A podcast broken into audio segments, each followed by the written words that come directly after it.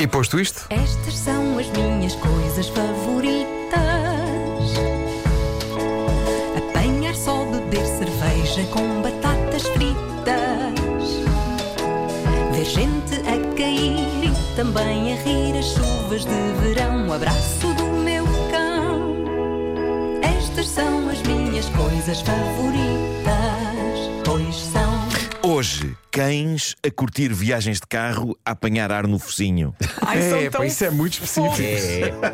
Há uma coisa importante que tem de ser dita antes de avançarmos para esta coisa favorita: cães a curtir viagens de carro a apanhar ar no focinho é lindo, mas convém não exagerar, por muito que eles queiram e que nos custe não lhes dar essa alegria. Mas dizem veterinários que as viagens com a cabeça de fora do carro a apanhar com o vento no focinho são muito giras, sim senhor, mas são também passíveis de provocar otites nos nossos fiéis amigos. Por isso, há que fazer isto com alguma moderação, ok? Claro. Dito isto, é absolutamente espetacular. É, eles estão ali a fazer um brushing. É lindo. Nem todos os cães gostam do conceito de viajar de carro, até porque, para muitos deles, entrar num carro significa uma de duas coisas não particularmente agradáveis. Uma, que vamos ao veterinário, a outra, que vamos à tosquia. Eu diria que não existe no mundo nenhum cão que fique inteiramente feliz com qualquer uma dessas duas coisas. Embora. Atenção, no meu cão há uma terceira opção. Então. Enjoar.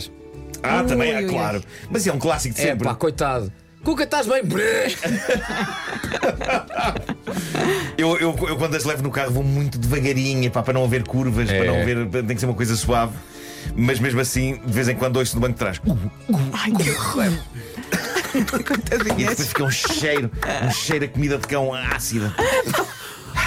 Oh, Marco, isso foi balé, meu. O quê? É o som que eles fazem. Tudo tão real. Mas. Pá, igual. Eu tenho que fazer Não é justiça. só o som. É. Toda a coluna do Marco mexe. Eu tenho que fazer justiça à minha cadela chiclete. Ela pode não morrer de amores pela tosquia, mas eu sinto que ela aprecia um bom banho com água morna e o pelo a ser esfregado vigorosamente com shampoo. Ela não é daqueles cães que tende a saltar da banheira quando isso está a acontecer. Em vez disso, fica parada com um ar que eu ainda não percebi bem se é de consolo ou se é de terror.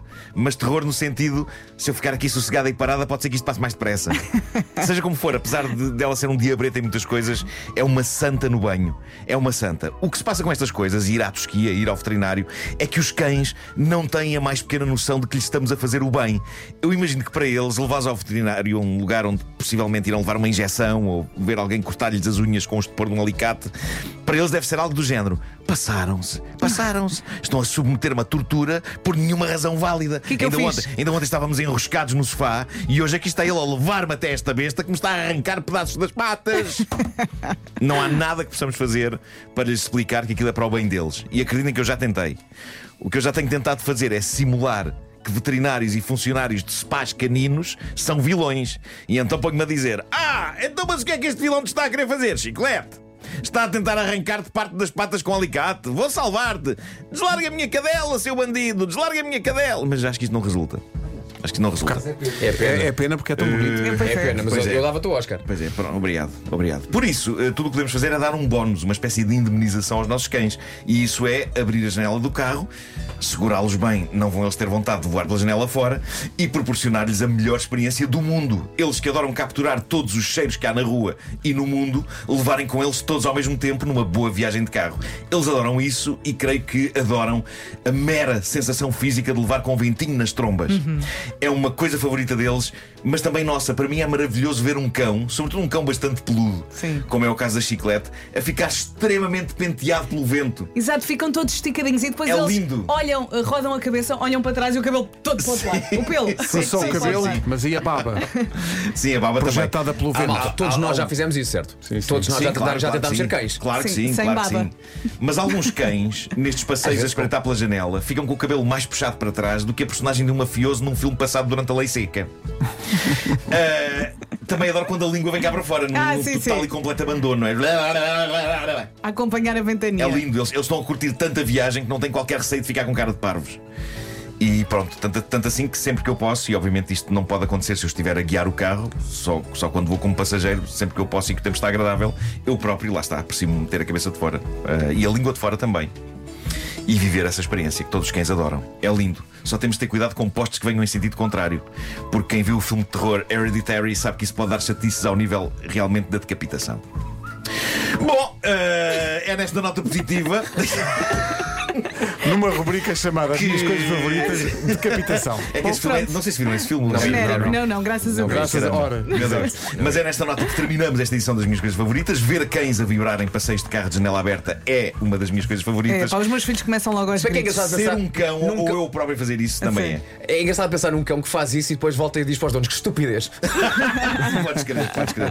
Olha, queria, estúpida. queria, queria terminar só mandando um beijo para a autora da banda sonora desta rubrica, a Rita Red Shoes. A Rita teve um susto de saúde há umas semanas que está a ser tratado e há uns dias eu troquei umas mensagens com ela. Está a recuperar, não bem. está de volta. Olha, um beijinho para a ela. criar música incrível. As canções da Rita são algumas das nossas coisas favoritas e por isso um grande beijo para a senhora Red Shoes e as melhoras e rápida recuperação.